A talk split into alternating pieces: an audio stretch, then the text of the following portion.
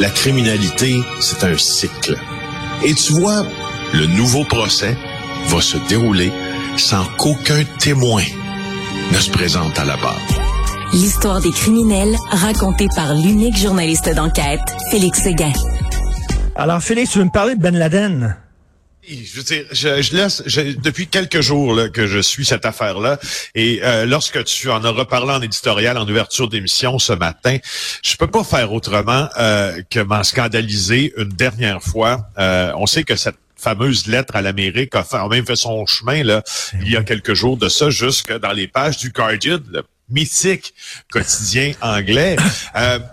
C'est ce que je sais-tu qu'est-ce que je pense de ça à part d'être heurté, d'être choqué euh, et puis de trouver que c'est complètement euh, un euh, c'est c'est farfelu et c'est méchant de relayer ce contenu-là, ben mais surtout et surtout ça démontre une inconscience par rapport à l'histoire avec un grand H et les moments les plus durs de notre histoire, les plus méchant dans le sens là, de diabolique. C'était ça. Mais quelle confusion totale. On, est, on vit dans une époque totalement confuse. Hein, quand tu dis qu'il y a des gens de gauche qui font l'apologie de l'islamisme et de Ben Laden, faut être complètement déconnecté. Écoute, écoute, ces gens-là, qui relaient, qui ont relayé ces contenus-là. Puis j'entendais euh, la femme dont, dont, dont tu visé l'extrait, là, euh, je sais pas si ça provenait de TikTok ou quoi que ce soit, s'extasier, se questionner. Quoi. Ah, ah Écoute, si Ben Laden n'est pas là, euh, demain de, de, euh, de mèche avec les talibans, l'Afghanistan aurait un avenir ma foi, un peu meilleur que celui d'aujourd'hui. C'est-à-dire que les filles pourraient aller à l'école Là, ben si ces gens-là qui relaient ces propos-là, regarde ce qui se passe en Afghanistan, qui est la conséquence, donc, des ben attentats, entre autres terroristes du World Trade Center, de la guerre que les États-Unis ont livrée à l'Afghanistan, qui a été un foutoir incroyable dans lequel ils se sont empêtrés, qui n'a pas fonctionné. Les talibans ont repris le pouvoir, aidés par ces islamistes. Ils sont eux-mêmes des islamistes ben radicaux.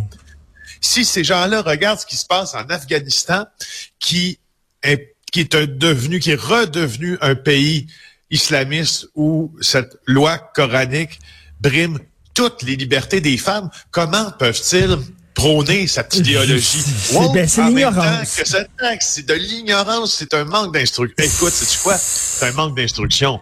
Ben oui, c'est un ben manque oui. d'instruction de base. Totalement. Et euh, écoute, il y a une ah, petite fille qui s'appelait Malala, une jeune dame qui, euh, qui, qui militait justement pour les droits des jeunes filles en Afghanistan d'aller à l'école. Ils ont tiré une balle dans la tête. Ça en est sorti, heureusement, par miracle. Ils ont tiré une balle dans la tête. Et ces gens-là font l'apologie de ce groupe-là. Incroyable. Ouais, non, mais écoute, c'est quoi? En plus, là, si les gens étaient, si ceux qui relaient ça étaient instruits le moindrement, ils sauraient une chose. Il y a 2977 familles américaines endeuillées après les attentats du World Trade Center, le 11 septembre 2001.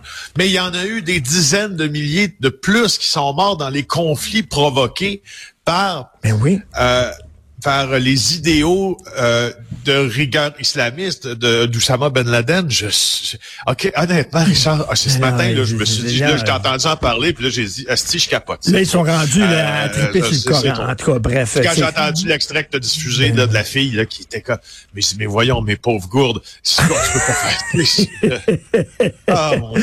Mon Alors, Dieu. parle-moi la même chose pour un homme, pauvre gourde. C'est, ben oui, quand ben je trouve oui. que quelqu'un est vraiment stupide, j'applique le terme à un homme aussi, pauvre Ben oui. gourde, pauvre gourde, pauvre gourde. Euh, Bon. Félix, euh, les parties de bureau, c'est la saison des parties de bureau. Je pense que nous partageons, toi et moi, le même inconfort vis-à-vis des parties de bureau. Ah, hey, J'en profite, moi j'avais préparé une chronique savante et intelligente. Finalement, je vais te parler de party de bureau parce que écoute, on s'est laissé vendredi passé pour histoire, tiens, euh, euh, en se disant qu'on était pour s'en parler. Il y a eu un article dans le journal de Montréal. Allez relire ça en fin de semaine. C'est comme un spécial party de bureau dans le journal. Euh, et puis, en tout cas, essentiellement, là, il y a eu, on a sondé sur la perception euh, des parties de bureau.